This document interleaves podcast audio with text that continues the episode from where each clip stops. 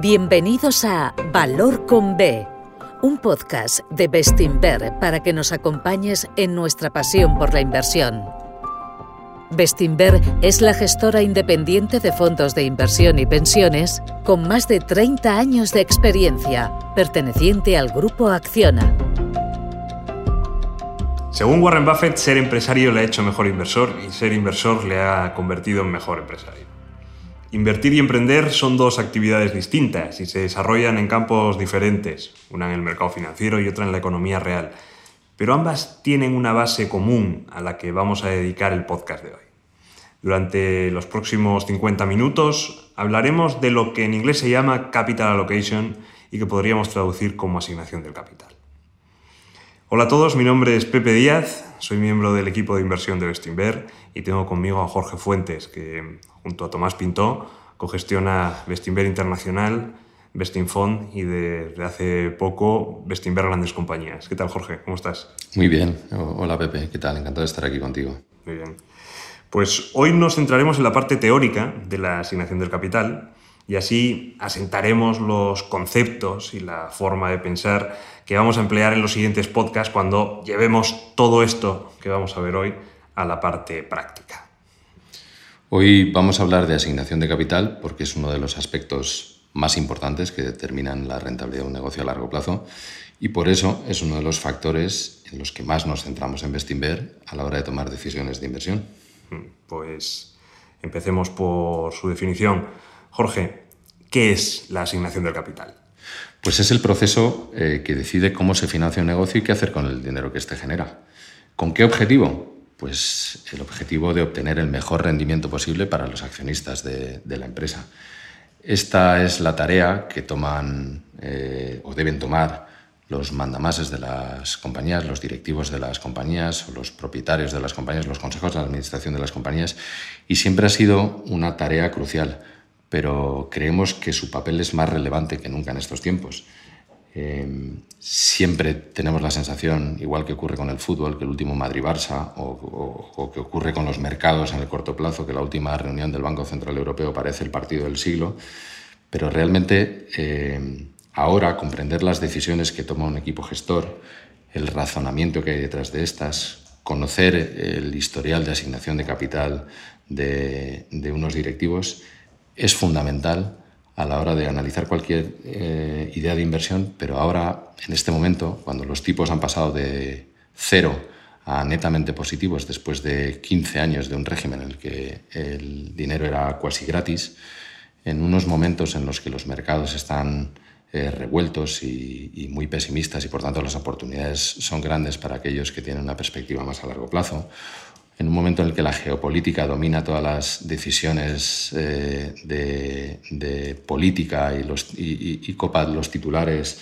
de todos los teléfonos móviles de los directivos y de los inversores, o de dos tendencias que ya no se comentan ahora porque solo se habla de guerra o de, o de inflación, como es la digitalización de la economía o como es la necesidad de mejorar la sostenibilidad de la misma, pues creemos que todas estas decisiones de qué hacer con el dinero de una compañía, cómo financiar una compañía, son fundamentales y más importantes que nunca. Sí, pero al final la asignación del capital estudia la forma de emplear los recursos de una empresa más adecuada para los intereses de sus accionistas. ¿no? Son las decisiones que tienen que tomar los equipos directivos para que las empresas que dirigen valgan más y de esta forma se enriquezcan sus propietarios, que al final son los que les pagan el, el, sueldo. Así que uno de los principales puntos en común entre los empresarios y los inversores es que ambos tratamos de utilizar el capital de la forma más rentable a largo plazo, ¿no? ¿Es así?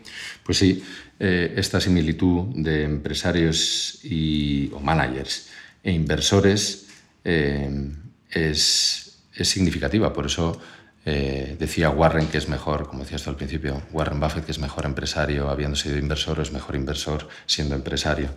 y es que empresarios e inversores compartimos algunas dinámicas, por ejemplo, realizar inversiones, y, un mismo objetivo, que es generar rentabilidad con estas a largo plazo.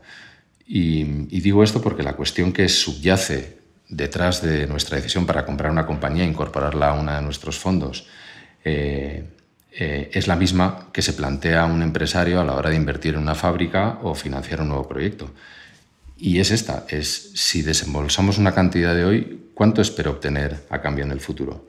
Y si bien se trata exactamente de eso, desde el punto de vista estrictamente cuantitativo, la realidad es que es algo mucho más complejo. Si me pusiera cursi, diría que, que la asignación de capital es donde las finanzas corporativas se encuentran con el gobierno corporativo. Pero esto que suena así como muy grandilocuente, lo que queremos decir es que es verdad que asignar capital, es decir, cómo se financia un negocio y qué hacer con el dinero que éste genera, pero nunca debemos olvidar que esas decisiones las toman personas, eh, tipos que responden a incentivos diferentes, que integran organizaciones diferentes, muchas de ellas con una cultura eh, corporativa que depende de las decisiones que ellos toman, de forma que pueda promover o prevenir determinados comportamientos. Y para algunos inversores este análisis cualitativo de la gobernanza de las compañías pasa un tanto desapercibido a la hora de invertir a largo plazo su capital. Están más centrados pues, en el desempeño a corto plazo de los negocios, que nosotros también lo estamos, no quiere decir que no lo estemos, o en los múltiplos de valoración a los que cotizan eh, estos negocios, que por supuesto nosotros lo estamos, pero conocer cómo piensan los gestores de una compañía, cuáles son sus motivaciones, los recursos de los que disponen, nos parece eh, una parte fundamental de nuestro proceso de inversión, porque no debemos olvidar que esto ya lo hemos hecho referencia en alguna de nuestras cartas eh, a, los, a nuestros partícipes, una frase que decía Nick Sleep, que a nosotros nos encanta, que decía que su trabajo era transferir la custodia de sus inversiones eh, al precio correcto y a las personas adecuadas. Y es exactamente así lo que es la mejor definición de nuestro trabajo. Acabas de hablar de la gobernanza y de la cultura corporativa, pero además has dicho una palabra que para mí es la clave en todo el proceso de la asignación del capital. Has dicho temperamento, porque para todas las cuestiones de largo plazo es necesario tener el temperamento adecuado, la paciencia adecuada.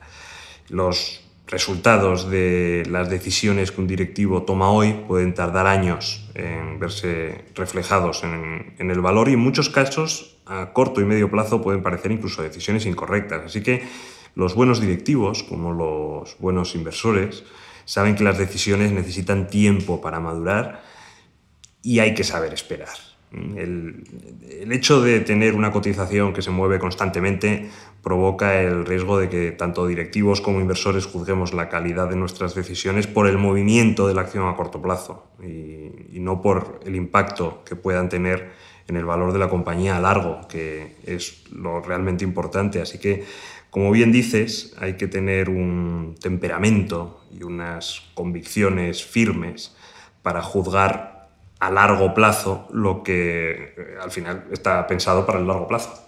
Eso es, es que las, los resultados de nuestras inversiones o los resultados de las estrategias de las compañías hay que valorarlas a largo plazo y para ello pues hace falta o tenerlo muy claro, que todo el mundo lo tiene muy claro cuando los mercados suben y no todo el mundo lo tiene tan claro cuando los mercados bajan. Lo que hacen los mercados bajistas es acortar el horizonte temporal de todo el mundo y en muchos casos incluido directivos.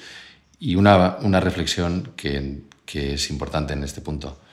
Eh, cuando los mercados bajan es cuando las oportunidades aparecen y, eso es así tanto para los directivos de empresas que compiten eh, con otras empresas en un, en, un, sector y del mismo modo con, con, los inversores. Cuando los mercados bajan, las oportunidades son mayores. Esto es importante. Exacto. Pues una vez definido el concepto, eh, ¿cuáles son las fuentes y los usos de capital que comentabas al principio? ¿Qué opciones tienen a su disposición los directivos para hacer que el valor de una empresa se expanda? Mm, pues entrando ya en harina, eh, los equipos de gestión tienen una caja de herramientas básica con la que pueden trabajar, unas palancas eh, que definen la asignación de capital de una compañía. Lo primero es que el capital solo se puede obtener de cuatro formas. El primero es emitiendo deuda, eh, tomando dinero prestado, ya sea a un banco o, a unos acreedores, a unos bonistas, emitiendo acciones, ampliando capital, que esto es eh, pidiendo dinero a los accionistas o a nuevos o a existentes, eh, que lo que hace en el fondo es diluir la propiedad que tiene sobre que tenemos los accionistas sobre esos activos, porque estamos repartiendo la tarta entre más papelitos. También podemos obtener capital vendiendo activos y, por supuesto, la más normal de todas es mediante el cash que genera el negocio, el flujo de caja operativo generado internamente por el negocio. Que básicamente el flujo de caja operativo es, que nos empecemos a poner fantásticos con, las palabras, es lo que genera el negocio después de pagar todo aquello que le hace falta para seguir funcionando y crecer. ¿vale? Y eso en cuanto a las fuentes, en cuanto a los usos del capital, pues este capital que hemos obtenido se puede asignar de cinco formas diferentes.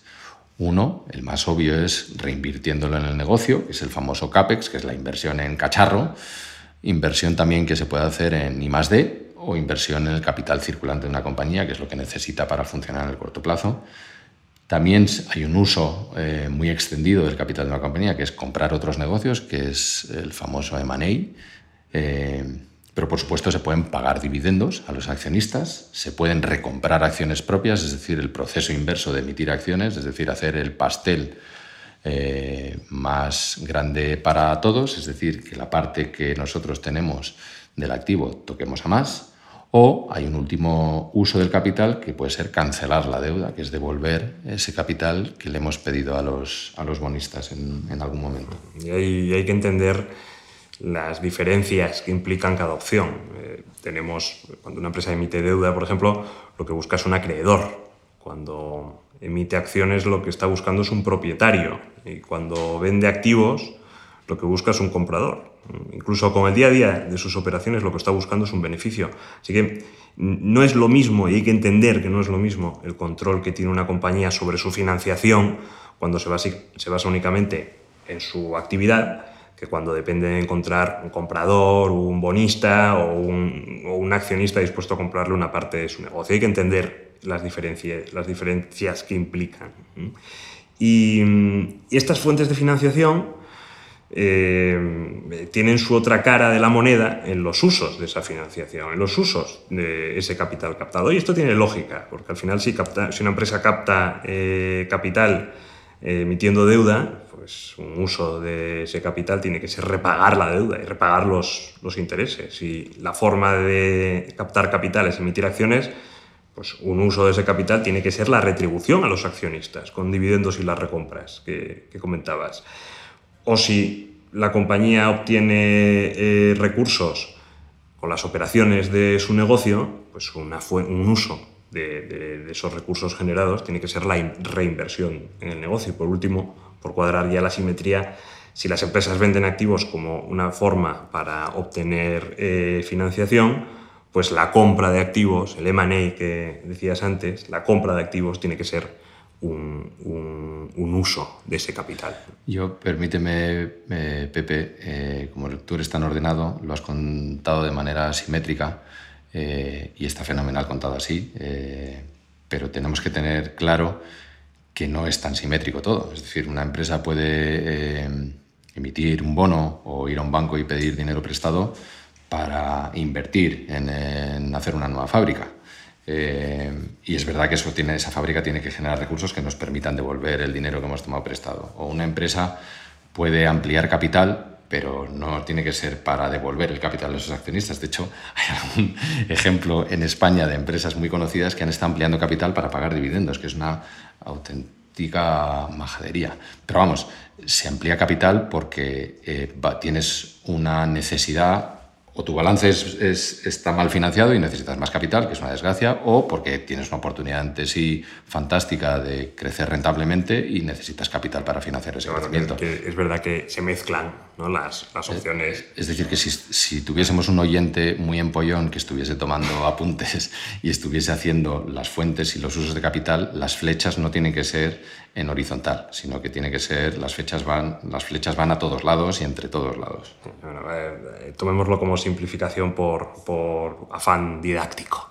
Qué bien, si pues es así, fenomenal. Pues eh, ya que has enunciado estas ocho opciones, cuatro fuentes de capital y cuatro usos de capital, eh, ¿cuál es la mejor o cuáles son las mejores? ¿Cuál genera más valor? Ya, ya que estoy pejilguero, no he anunciado cuatro usos de capital, son cinco, ¿no? Sí, eh, sí, dijiste cinco, pero esto es porque eh, la retribución a, los accionistas lo divides entre retribución y dividendos. Esto también es importante dejarlo encima de la mesa porque diferentes inversores tienen diferentes formas de, abordar esta cuestión. Pero bueno, cuatro o cinco, la pregunta es, ¿cuál es la más importante? ¿Cuál genera más, más valor de todas? Pues aquí voy a acudir al gran Pau Donés, eh, el cantante eh, ya fallecido de Jarabe de Palo, que tiene una canción estupenda que se llama Depende. Y, y es que no hay una decisión que sea mejor que otra. Todo depende. ¿Y de qué depende? Pues, pues en que generen más valor o menos valor a largo plazo para los propietarios del negocio. Esto es eh, el mantra con el que los asignadores de capital deben mover las palancas que tienen a su disposición. Como decía, no hay a priori una opción que sea mejor que otra. Depende de la situación en que esté la compañía y en función de esto eh, eh, hay veces que se generará mucho más valor invirtiendo en el negocio de la compañía eh, para crecer de manera orgánica. Hay otras veces que se genera mucho valor comprando un competidor. Hay otras que devolver capital a los accionistas vía dividendos o recomprar acciones sea un uso fantástico del capital que genera el negocio. Y otras veces, pues a lo mejor repagando deudas, uno genera eh, una cantidad ingente de valor.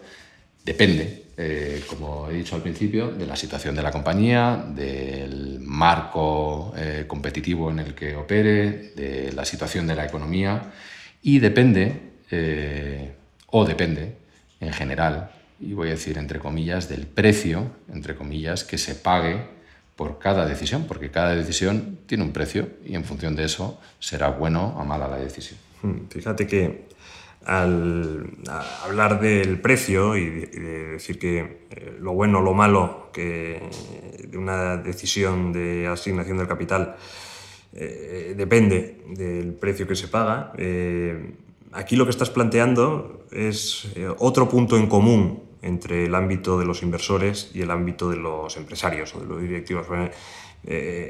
no, no hay duda de que en nuestro trabajo como inversores también el precio determina la rentabilidad de una, de una decisión. O sea que ese es un, es un gran depende. Es un gran depende. Y. A ver, el, precio que tiene el capital, eh, esta es una de las decisiones o de las preguntas o de las reflexiones más controvertidas que en las finanzas.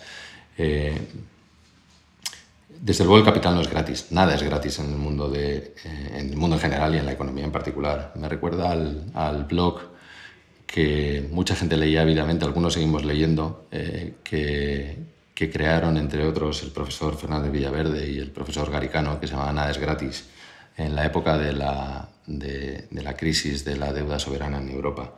Eh, el coste capital es lo que los, teóricos o, los más aficionados eh, al mundo de las finanzas han leído 150.000 veces, que es el famoso WACC, que es el coste promedio de los recursos.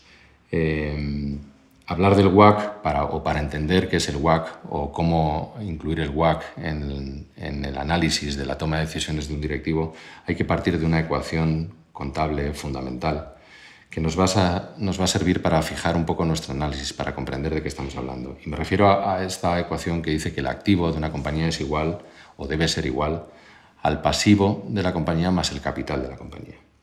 Podemos pensar en el activo de una compañía como el conjunto de bienes que posee o de las inversiones que tiene o de los proyectos que, que atesora. ¿Con qué propósito están esos activos ahí? Pues generar rentabilidad para nosotros, para los propietarios del negocio. ¿Cómo se financian esos activos? Pues se financian de dos formas. Una, con fondos propios, con capital, que es el dinero, iba a decir la pasta, el dinero que ponemos los accionistas. Otro, con fondos de terceros, que es lo que denominamos pasivo, que básicamente es eh, la, deuda que tomamos eh, ante un banco o ante unos tipos que nos prestan el dinero eh, para financiar esos activos que poseen.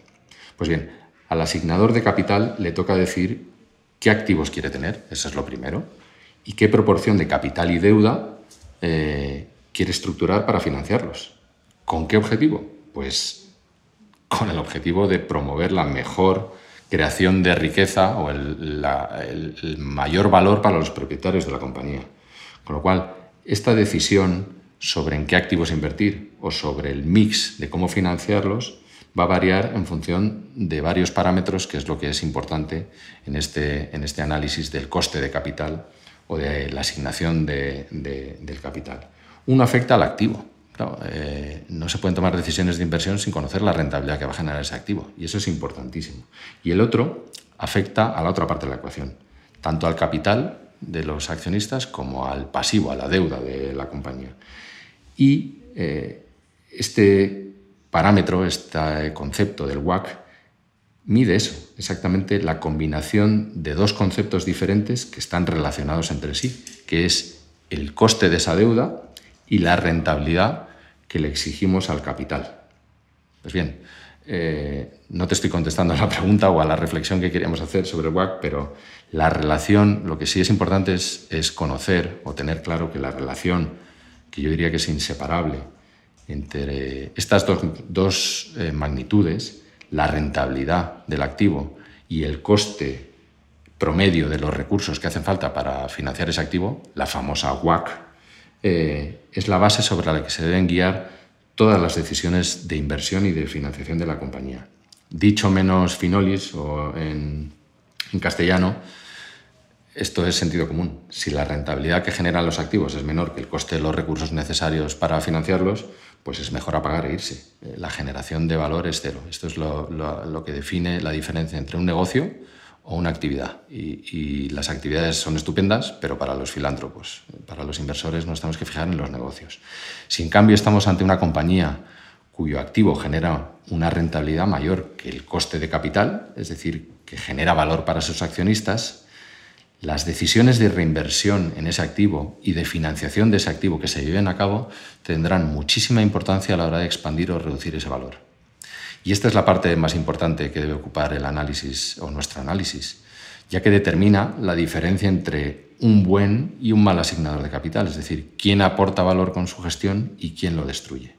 O sea, te he un churro para, para, no contestarte a lo que me proponías al principio, pero yo creo que el churro es importante. Bueno, es que es, difícil eh, limitar el concepto de coste de oportunidad. A mí siempre me pareció mm, difícil de entender desde el punto de vista académico, matemático, a lo mejor porque soy letras puras, ¿no? pero eh, siempre me pareció más sencillo eh, afrontar el coste del capital desde el punto de vista intuitivo. Pongamos un ejemplo. Imagínate que te digo que me dejes 100 millones de euros para invertir en un negocio en el que te garantizo que vamos a ganar seguro. Y tú me preguntas, ¿cuánto vamos a ganar? Y yo te respondo, mil eurazos. Me dejas 100 millones de euros y ganamos mil eurazos. ¿Mm? Pues, claro, me mandarás a la porra, dirás que no vas a dejarme 100 millones para ganar mil euros porque hay un montón de opciones alternativas en, las que puedes obtener más rentabilidad para, para tu capital.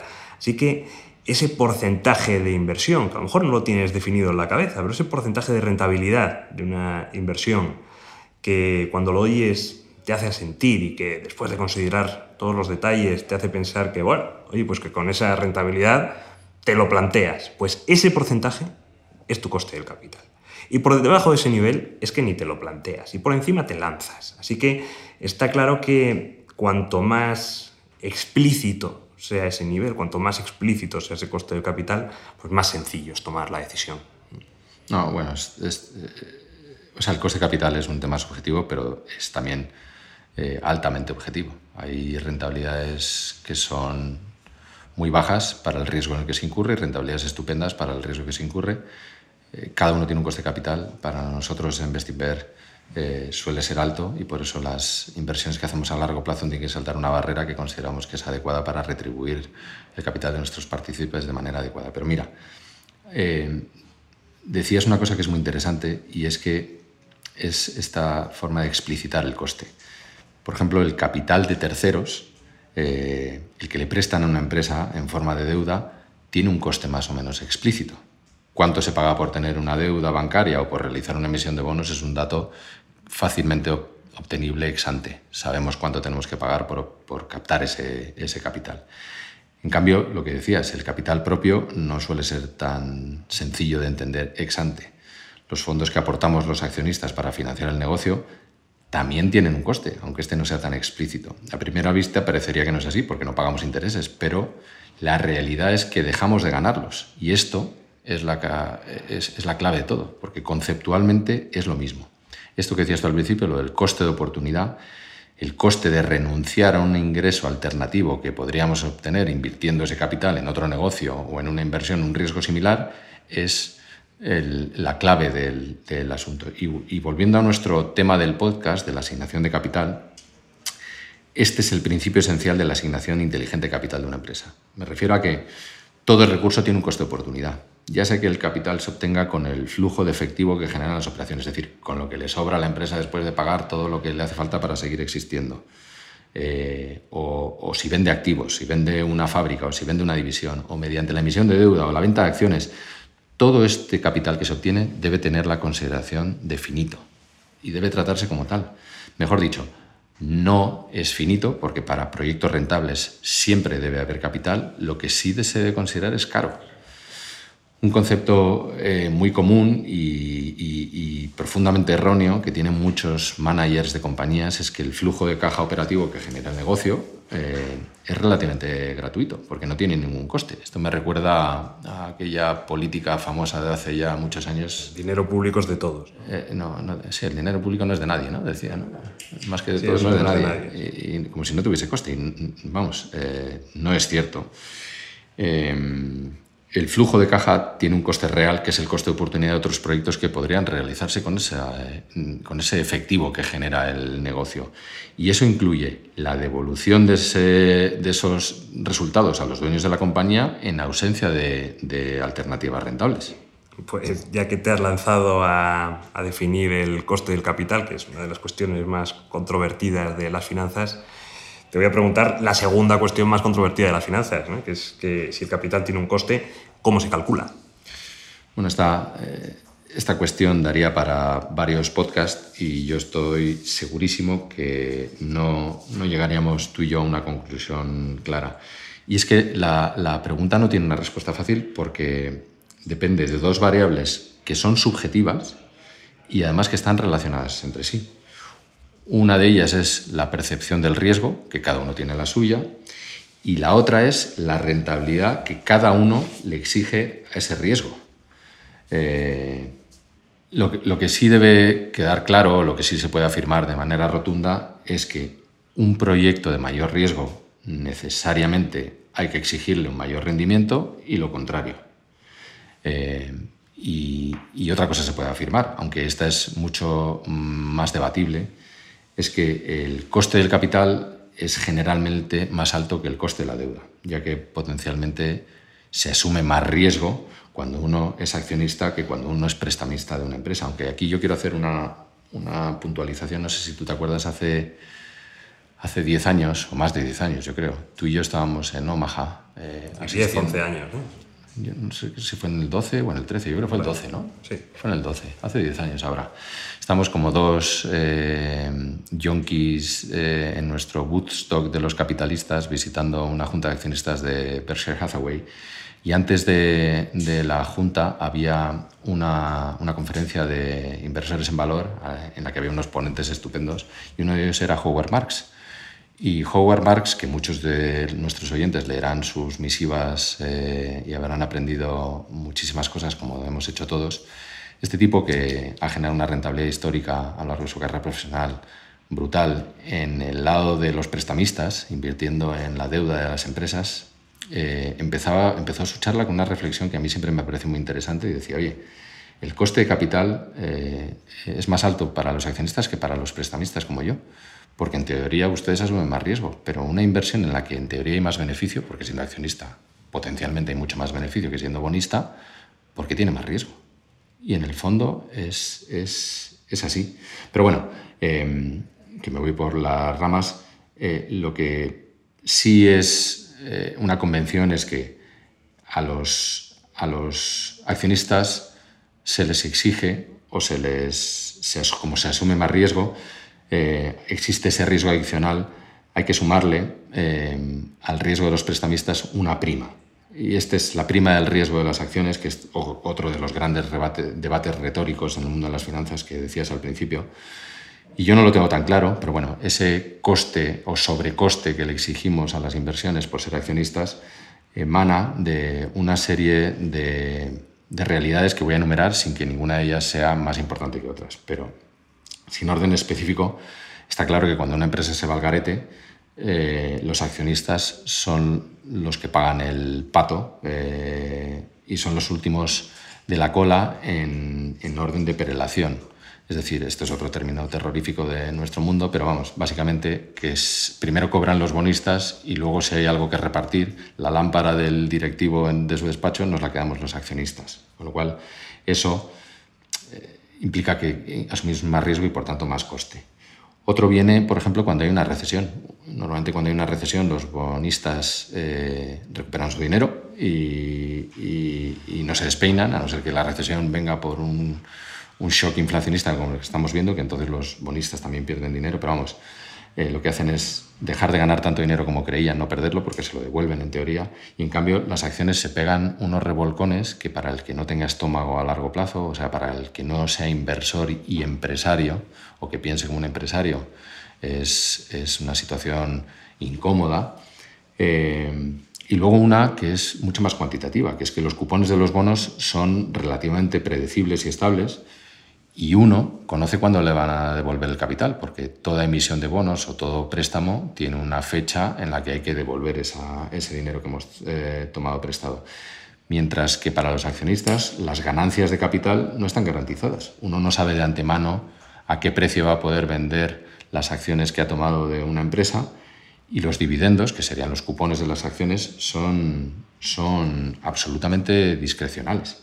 Con lo cual, en fin, todas estas reflexiones es para poner eh, en claro que todo esto es, es, muy debatible, lo del coste, de cómo calcularlo, pero en lo que a nosotros respecta en Bestinver, el coste capital debe incorporar siempre un nivel razonable de inflación, es decir, no se debe exigir menos rentabilidad en una inversión porque los tipos sean muy bajos o sean menores, y luego debe incorporar el riesgo inherente que siempre existe a la hora de, invertir en un negocio, sabiendo que hay negocios que son mucho más arriesgados que otros. Sí. Como todo en esto de las finanzas y las inversiones, es más importante pensar que calcular y aplicar una fórmula directamente sin, sin pararse a pensar sus implicaciones. Eh, a mí una de las cosas que siempre me ha llamado mucho la atención es la fórmula de calcular el coste del capital que hacemos los profesionales, porque en una época de tipos bajos, como esta o como la que acabamos de dejar, se va bajando ese coste del capital, aplicando la fórmula correctamente, pero se va bajando ese coste del capital. Y al final parece que cualquier proyecto con rentabilidad positiva genera valor. Y eso no es así, no puede ser así. Eh, y ahora que el coste del capital está subiendo y que el mercado está reaccionando a la baja, pues se perciben los peligros que tiene esta práctica. Así que, como dices, hay que tener un nivel mínimo de, de coste, un nivel mínimo de rentabilidad del que no se puede bajar. Y otra de las cosas que me llamó la atención siempre es que las compañías que tienen más deuda, aplicas la fórmula del, coste del capital, la fórmula del WACC, parece que tienen menos, menos coste del capital. Sin embargo, por tener más deuda, pues necesariamente son más, son más arriesgadas. Y luego para corregir este, este efecto te dicen, ah, es que tienes que calcular la beta apalancada y al final terminas basando tus inversiones o terminas basando tus criterios de inversión en una entelequia sobre una entelequia. ¿no? es mucho más razonable, creo yo, eh, emplear el sentido común y pensar, bueno, qué le tengo que pedir a esta inversión en función de sus características de verdad, ¿no? más allá de la aplicación de, de una fórmula. Eso es, es, o sea, es, es, exactamente ese IPP. Eh, como la fórmula, o sea, como en teoría el coste de la deuda es menor que el coste de capital, como hemos dicho antes, aunque es, es debatible, pero en principio es así, cuanto más deuda toma una empresa, más baja la WAC con lo cual más es el diferencial que hay entre el retorno que le sacan al activo y el coste capital que financia ese activo, que no tiene ningún sentido, aunque hay veces, por supuesto, que tomar más deuda incrementa los retornos de, los accionistas, porque si tomas deuda, eh, tú no estás poniendo capital. Es decir, que el coste de oportunidad de los accionistas está bien porque pues, en ese capital que no ponemos podemos hacer otra cosa y obtener otro retorno. Y además, cuando tú tomas deuda, en teoría estás pagando un coste por esa deuda que aminora los beneficios que generan y como pagamos impuestos sobre esos beneficios, eh, pagamos menos impuestos. Pero vamos, todo esto con sentido común. Eh, no se puede decir que el coste capital de una empresa baja por tomar deuda, porque una empresa que no tiene deuda es una empresa que no quiebra, y una empresa que tiene deuda es una empresa que, aunque sea un poquito, está hipotecando su futuro en manos de... Podría quebrar, sí. Y no, yo quería hacer otra reflexión, Pepe, es, es que cuando decías antes que el coste capital ha sido tan bajo en estos 10 años anteriores, o sobre todo en los últimos, porque los tipos estaban a cero, los tipos de interés, en principio, deberían ser el reflejo de una realidad económica. Entonces, si los tipos están al cero, es que el mundo está pachucho. Sí, está. Algo pasa. Entonces, algo pasa. Si los tipos están al cero, eh, es porque no se puede financiar una, un iceberg de deuda o porque el mundo no crece y hay que estimularlo y que nos tienen que, que eh, poner el precio del dinero tan bajo para que tomemos dinero y lo gastemos o invirtamos en él. Es decir, que si bien es verdad que el coste de la deuda y por tanto el capital puede bajar cuando los tipos son cero, también es verdad que la rentabilidad que le sacamos al activo que financia esa deuda que tomamos o ese capital que, en el que invertimos debería ser menor porque el mundo está pachucho. Entonces, eh, es, verdad que por un lado es positivo, pero por otro es negativo porque, pues, yo que sé, el crecimiento es peor. O, o, como los tipos son cero no quiebra nadie y la competitividad en el sector es mucho mayor porque está lleno de zombies. O vaya usted a saber. Pero no hay, no hay, nada es gratis y desde luego esto de los tipos cero no es, no es gratis, incluso a veces es profundamente caro, como estamos viendo en muchas ocasiones ahora. Hmm, hay que entender, sobre todo hay que entender lo, lo, que ocurre. Y mm, ya que estamos hablando del coste del capital, el coste del capital, ¿el coste del capital es uno y único o es diferente para cada tipo de inversión? Pues aquí tenemos otra vez a, jarabe de palo. El coste capital depende, claro. Eh, yo siempre utilizo el ejemplo del inmobiliario porque esto lo conocemos todos. Nos imaginemos que tenemos dinero suficiente para invertir en, un piso, en un apartamento, para ponerlo en alquiler y con eso generar una rentabilidad para nuestros ahorros. No le exigimos la misma rentabilidad de alquiler a un piso en un barrio maravilloso, estupendo, con unas dotaciones fantásticas y, una luz estupenda que a un una cueva en un barrio con mucha delincuencia, sin un colegio, sin un hospital, sin un centro de salud, sin nada de nada y con un edificio que se cae. Pues esto es exactamente igual. Eh, el coste capital no es igual para todos los activos. El coste depende de una serie de variables. Eh, el coste, yo diría, esto es una opinión personal, pero para mí el coste capital, que en el fondo es el múltiplo de valoración, eh, cuando alguien paga un múltiplo de valoración, el famoso PER, o el múltiplo sobre ingresos, o el múltiplo sobre el EBITDA que genera una compañía, eh, cuando uno paga un múltiplo eh, a la hora de comprar una compañía en bolsa o, o, fuera de bolsa, en los mercados privados, está exigiendo una rentabilidad de esa inversión. Ese es el coste capital, ese es nuestro coste capital y depende de muchos factores. Pero en general, cuanto mayor es la estabilidad, la predictibilidad, la previsibilidad, todo termina en da, la visibilidad de un activo, pues menor es el coste capital, porque duermes a pata suelta. Eh, eh, pensamos en Nestlé, por ejemplo, que yo no quiero decir que el, coste capital que le asignan el mercado a Nestlé, el, el, múltiplo al que cotiza, sea bueno o malo, eso es otra discusión. Pero en general es una inversión con la que duermes a pata suelta.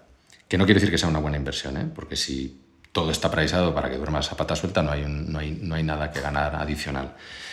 Pero en una empresa que es muy poco estable o que está apalancada o que tiene unos directivos sospechosos de no tomar una buena decisión, pues desde luego no le exiges la misma rentabilidad. Y por introducir un concepto teórico, ya que estamos en la desmitificación de las teorías, pero este es, es interesante porque hay poco que desmitificar, yo diría que el coste de capital depende de una ratio que se llama ROCE. Y, y que nos podrías explicar lo que es, Pepe. Sí, bueno, eh, ROCE es el retorno sobre el capital empleado. Es, es una medida de rentabilidad de un negocio. Como, como tú siempre dices, el ROCE lo que mide son las chispas que se le saca a un negocio. Y matemáticamente, nos lo podemos imaginar, pues es un ratio en el que el numerador tiene el beneficio operativo de la empresa y en el denominador todo el capital que se ha invertido en ella. O sea que lo que muestra es, lo que muestra el ROCE es lo que se saca del negocio en relación con lo que se ha metido en el negocio. O sea que si una empresa tiene un beneficio operativo después de impuestos, lo que los finos llaman NOPAT, de 15 millones y se invirtió en ella un total de 100 millones, lo que me pedías al principio cuando me decías que íbamos a sacar mil millones, La ROCE, la rentabilidad sobre ese capital que hemos invertido, es del 15%, 15 sobre 100. Yo haría una, una, pequeña apreciación sobre la ROCE. Eh, como decías, eh, son las chispas que se le sacan al negocio. Y, y aquí se puede ver desde dos puntos de vista. Para una determinada cantidad de capital, esos 100 millones que poníamos en el ejemplo numérico de ahora mismo, cuantas más chispas le saquen, mejor. Un, beneficio operativo después de impuestos de 10 millones es un arroz del 10, un beneficio operativo de 20 millones es un arroz del 20, cuanto más mejor. O dicho de otra forma, se puede decir que cuanto menos capital emplea un negocio para un determinado nivel de chispas, pues eh, eh, mejor es el negocio, mayor es la roce. Si un negocio que genera un beneficio operativo de 10 millones necesita un capital de 100, la roce es de 10, como he dicho, pero si solo requiere 50 millones, la roce es del 20. Con lo cual, oye, eh, cuantas más chispas le saques al capital, mejor, o cuanto menos capital necesites para sacar chispas, mejor es el negocio. Eso es la roce. Sí, fíjate en lo, lo estás sugiriendo, fíjate en, la, en el denominador de la fórmula, donde está el capital invertido en la compañía. Pues ese capital, como dijimos antes, será una mezcla entre fondos propios de los accionistas y deuda prestada por los acreedores. Y si ese capital tiene un coste, la rentabilidad de la empresa tendrá que ser superior para que consideremos que genera valor. Y si es menor, destruye valor. Así que una medida esencial de la asignación del capital es la, comparativa, la comparación entre el roce y su coste del capital. Eso es la diferencia, lo que decíamos al principio, la diferencia entre un negocio y una actividad. Eso es. Entonces yo te pregunto, por ejemplo, ¿una roce del 20% es buena? Es alta, ¿no? Parece alta, pero la respuesta correcta es una vez más que depende. Depende del coste del capital. Hay pocos, pocos eh, eh, negocios a los que le exijamos costes del capital del 20%. A mí, desde luego, eh, los países en los que operan esos negocios tienen que terminar en TAN, ¿no? Afganistán, Kazajistán, Turquestán, o tienen que estar gestionados por gente sospechosa, o, tienen que operar, por ejemplo, en un entorno inflacionista muy elevado, porque la ROCE hay que medirla real después de inflación. Por eso, esto no estaba previsto que lo comentase, pero es que no me resisto a decirlo, Pepe. La clave de todo lo que estamos viendo en la inflación en, los mercados, que lo que hace la inflación es bajar los múltiplos de cotización, no es porque se puedan eh, o no eh, descontar capitales a un coste capital mayor, que también. Es principalmente porque los retornos de las compañías bajan, porque los retornos hay que medirlos siempre de manera real ajustados por inflación. Si la inflación es del 10 y tu retorno es del 10, pues es que estás empatando con la inflación. Y es muy difícil para la mayoría de las compañías eh, mantener los retornos reales cuando la inflación es alta, porque es que tú subes precios, pero hay un momento que empiezas a tocar hueso, porque la demanda la destruyes. O tienes que invertir en capital, en compañías, para reponer ese capital que se gasta y lo tienes que hacer a tasas más inflacionarias o a un coste inflado por el peso de, los precios mayores, con lo cual la rentabilidad, la chispa que le sacas a ese activo frente a la inversión que estás haciendo es menor. Con lo cual, en fin, se me ha ido un poco la, eh, la, olla comentando esto, pero es, es, es, interesante hacer esta reflexión. Pero bueno, ¿de qué depende el arroce, eh, Pepe? Esta es la parte que es más, más interesante. Sí, pues depende de muchas cosas, como sabes, y una de las más importantes es la que repetimos los inversores hasta la sociedad, que son las famosas ventajas competitivas. Eh, eh, las ventajas competitivas al final son características de un negocio que le permiten obtener una rentabilidad, un arroce por encima de su coste del capital. Imaginen que tenemos una empresa con una marca comercial potente, Louis Vuitton. O que... De hecho, tenemos esa empresa. Los, los, partícipes de Bestinver, grandes compañías, son dueños en la pues parte proporcional de Louis Vuitton. Pues esa marca comercial que atrae consumidores eh, genera más rentabilidad y esa marca comercial además eh, es inalcanzable para los competidores. Por tanto, estos que no tienen ventajas competitivas tendrán una rentabilidad menor y las empresas que sí han desarrollado esas ventajas competitivas tendrán una roce, una rentabilidad mayor. Así que eh, la roce de una compañía sobre todo si es alta, pues deriva de las ventajas competitivas, como veremos especialmente en el siguiente podcast. Sí, porque en el siguiente eh, podcast vamos a hablar de casos prácticos de empresas que tenemos en cartera y de, cómo generan valor con la asignación de capital. Y una de ellas es, es, por supuesto, hacer que esas roces, esas ventajas competitivas, sean duraderas, porque todos queremos ser propietarios de compañías extraordinarias que cuenten con modelos de negocio con barreras de entrada que sean altas, difíciles de franquear. Lo que nadie dice o se comenta poco, al menos es mi impresión, es que esta durabilidad de las ventajas está impulsada o protegida o fortificada por las decisiones que toman los equipos directivos. A todos nos gusta comprar compañías con altas cuotas de mercado y, eso es un análisis en primera derivada. Y lo que es importante en el mundo de las inversiones siempre es la segunda derivada. Porque si esas eh, altas cuotas de mercado eh, no son sostenibles, eh, estas compañías, lejos de ser buenas compañías de viaje para el, para el inversor, suelen convertirse en, grandes errores de inversión. ¿Y por qué digo esto? Pues porque el capitalismo normalmente funciona. Y una cuota alta de mercado significa una, como explicaba Pepe, una buena dosis de rentabilidad y normalmente un múltiplo de cotización elevado, o dicho de otra forma, que lo vamos a entender todos mejor, un coste de capital bajo. Entonces, cualquier empresario que ve que un tipo haciendo una determinada cosa se está forrando, quiere ir para allá. Quiere ir para allá o porque cuando piensa en vender su negocio eh, se lo van a pagar bien, o si no piensa en venderlo, cree que va a generar recursos que le van a permitir eh, vivir fantásticamente bien, o si tiene que pedir dinero para montar un negocio, quiere contarle al prestamista que lo va a hacer en un negocio en el que ese tipo se está forrando y él va a ir a arbitrar esas, esas forradas a la baja.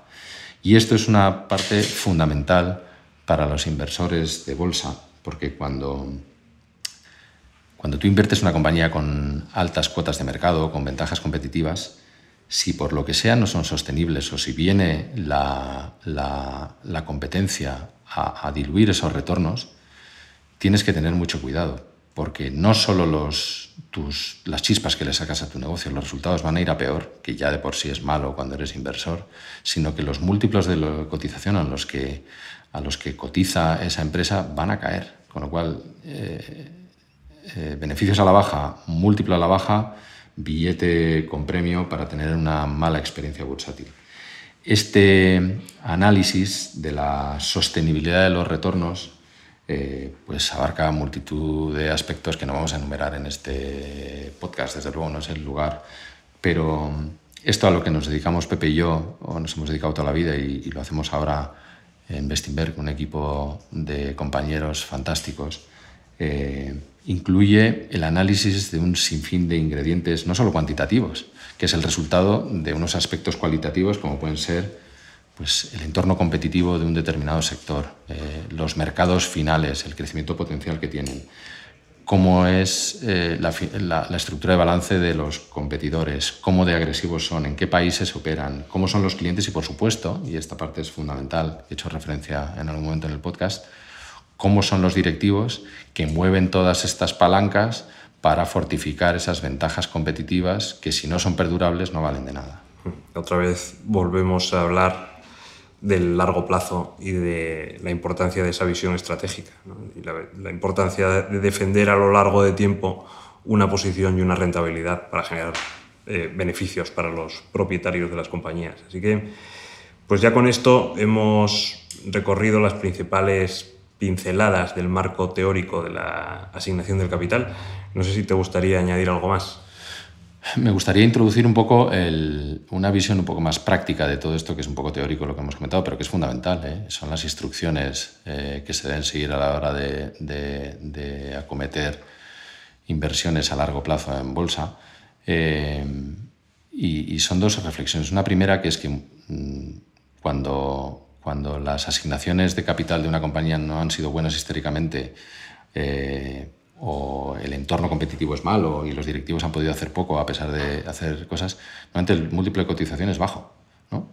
Eh, y eso ofrece, en teoría, oportunidades de inversión para los tipos que son pacientes y capaces de determinar si esa rentabilidad de los negocios o ese coste capital que le asignan los los mercados está cambiando. O sea que todo esto que decimos desde el punto de vista estrictamente teórico hay que incluir, como siempre, una capa adicional de análisis. ¿eh? Lo importante no es roces altas, sino si las roces van a ser perdurables y, seguir subiendo, del mismo modo que las roces bajas no te dicen nada, te dicen muchas cosas, pero lo importante es que cada precio que vemos en los mercados descuenta una expectativa y si una acción está descontando que las roces van a ser siempre del 8% y van a ser del 12%, eso es un billete con premio en este caso para que las cosas salgan bien en bolsa, sobre todo cuando el precio que pagamos no descuenta esa mejora en las roces. Y de manera práctica, eh, me gustaría decir que la asignación de capital requiere pues, eh, que los equipos directivos comprendan el valor a largo plazo de una serie de oportunidades, eh, que son las que están todos los días en, en la economía.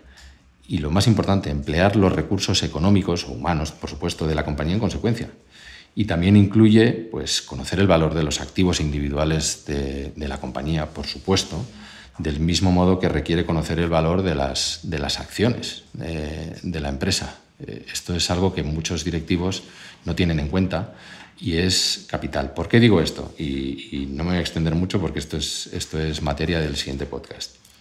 Eh, lo importante es hacer el negocio no más grande, sino más valioso. Y para eso muchas veces es más importante vender un activo que comprar un activo. ¿Por qué? Porque hay gente que puede pagarme por el activo mucho más de lo que vale. Y del mismo modo, oye, ¿está bien comprar eh, a competidores? Pues depende. Eh, hay veces que si lo que pagas es mucho menos de lo que obtienes, vía ahorro de costes, las famosas sinergias, o porque la rentabilidad que estás comprando no está, eh, no está bien eh, ajustada en el precio que lo has hecho, que es mucho más rentable comprar. Pero lo mismo pasa con invertir. Oye, invierte solo en el negocio si tu negocio es rentable, si no, devuélveme el capital. Eh, o recompra acciones. Y, recompra acciones solo cuando estas sean baratas. Porque si no, estás haciendo una mala inversión. O emite acciones. Oye, emite acciones, nunca emites acciones cuando estas eh, son muy baratas, porque estás vendiendo acciones baratas y eso es una mala cosa. Por lo cual, sin extenderme mucho,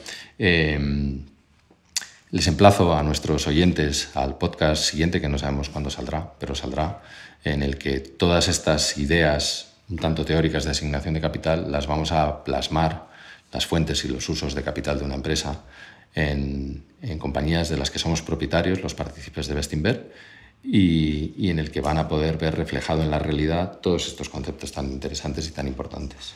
Esperamos haberles explicado haberles transmitido la importancia que tiene la asignación del capital para los inversores, que básicamente se fundamenta sobre tres, tres grandes motivos.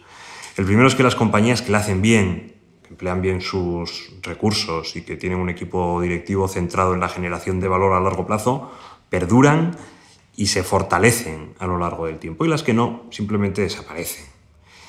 El segundo motivo es que la buena asignación del capital permite el crecimiento compuesto del valor de una compañía a largo plazo. Y esto es la métrica más importante eh, de la que depende la rentabilidad de una inversión. Y sin el estudio de la asignación del capital no tiene sentido. Y el tercer motivo es que los efectos de una buena o de una mala asignación del capital siempre terminan por reflejarse en la valoración de las acciones. Las que hacen bien, las que hacen bien la asignación del capital, las que hacen bien las cosas, terminan cotizando con prima y las que lo hacen mal terminan cotizando con descuento. Así que el mercado a largo plazo es un termómetro casi exacto de la calidad de un equipo directivo y de la calidad de su estrategia de asignación de capital. Exacto, y, haces tú muy bien en resaltar lo de a, largo plazo, porque a corto plazo no tiene por qué ser así. De hecho, ahí es donde uno de los caladeros donde los inversores deben pescar siempre. Cuando el mercado eh, castiga o premia decisiones a corto cuando son malas a largo o viceversa, son buenas a largo. Yo voy a terminar mi, intervención eh, diciendo que la asignación de capital es un proceso eh, dinámico, proactivo, que requiere un conjunto de cualidades y un temperamento que no todos los directivos poseen y, y, que no todos los inversores poseen.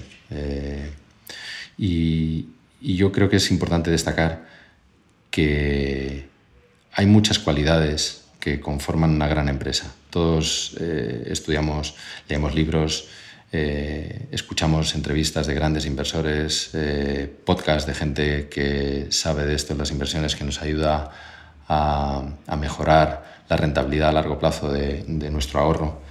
Y todos otorgamos un nivel diferente a la importancia que asignamos a las características que consideramos importantes en un negocio. una industria consolidada, unas barreras de entrada a las que hacíamos referencia antes altas, un producto atractivo con un gran crecimiento, un balance estupendo, cualquiera de estas cosas. Lo que es importante es saber, tener presente siempre que todos estos rasgos siempre tienen que ver en gran medida con las decisiones de las personas que han gobernado estas empresas a lo largo de los años. Con lo cual, eh, estudiar a las personas, eh, estudiar cómo financian y cómo invierten en el negocio, las decisiones que toman de asignación de capital, es una de las claves de invertir bien a largo plazo, porque es una de las claves que determinan la rentabilidad a largo plazo de los negocios. Y eso es de lo que les hemos hablado en este podcast y de los que les vamos a seguir hablando en las siguientes entregas que hagamos del mismo. Muy bien, pues nada más, Jorge. Espero que estés en las próximas entregas, ¿verdad? Eh, muchas gracias a todos. Esperamos que les haya gustado y nos despedimos hasta la siguiente vez. Muchas gracias, Pepe. Un placer estar aquí contigo y con nuestros, y con nuestros escuchantes del podcast de Valor con B, el podcast de Bestinver. Gracias por escucharnos. Volveremos pronto con otro episodio de Valor con B, un podcast de Bestinver. Hasta pronto.